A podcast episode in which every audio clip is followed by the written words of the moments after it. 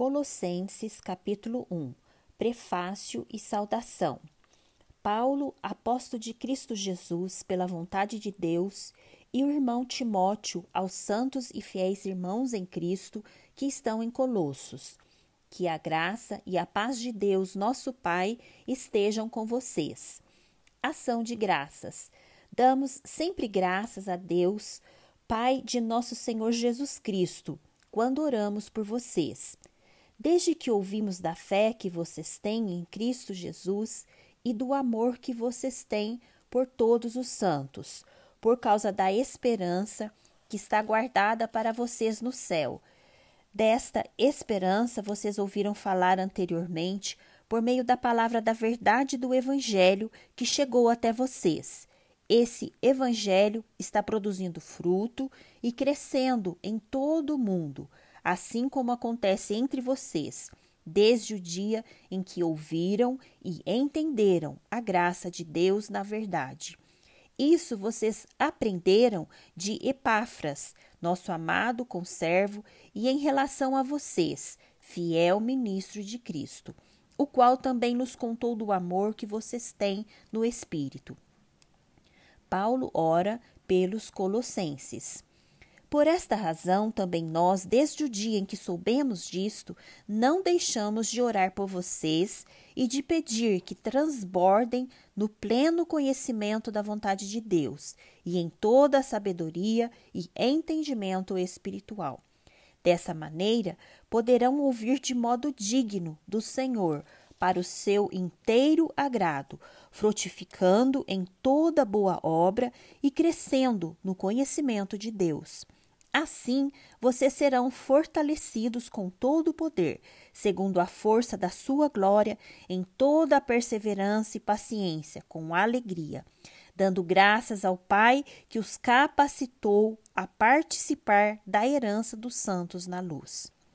A excelência da pessoa e da obra de Cristo. Ele nos libertou do poder das trevas e nos transportou para o reino do Filho amado, em quem temos a redenção, a remissão dos pecados.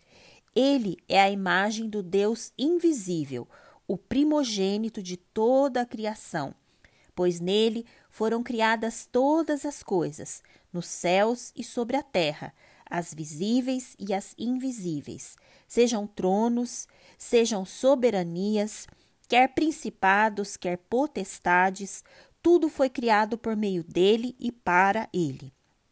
Ele é antes de todas as coisas, nele tudo subsiste.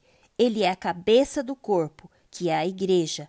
Ele é o princípio, o primogênito dentre os mortos, para ter a primazia em todas as coisas, porque Deus achou por bem que nele residisse toda a plenitude, e que, havendo feito a paz pelo sangue da sua cruz, por meio dele, reconciliasse consigo mesmo todas as coisas, quer sobre a terra, quer nos céus.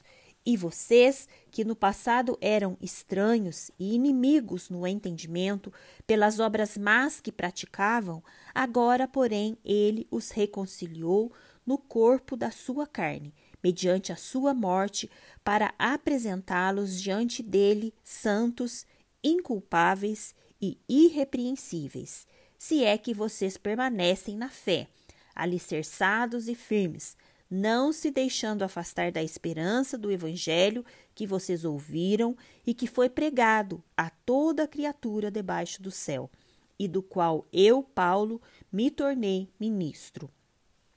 A missão de Paulo o mistério do Evangelho.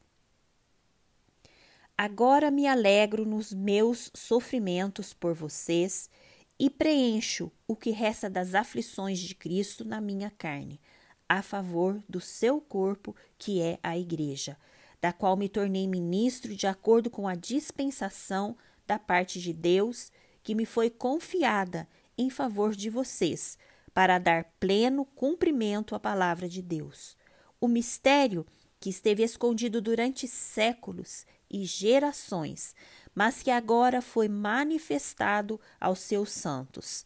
A estes, Deus quis dar a conhecer a riqueza da glória deste mistério, entre os gentios, que é Cristo em vocês, a esperança da glória. Este Cristo nós anunciamos, advertindo a todos e ensinando a cada um em toda a sabedoria, a fim de que apresentemos cada pessoa perfeita em Cristo. É para esse fim que eu me empenho, esforçando-me o mais possível, segundo o poder de Cristo que opera poderosamente em mim.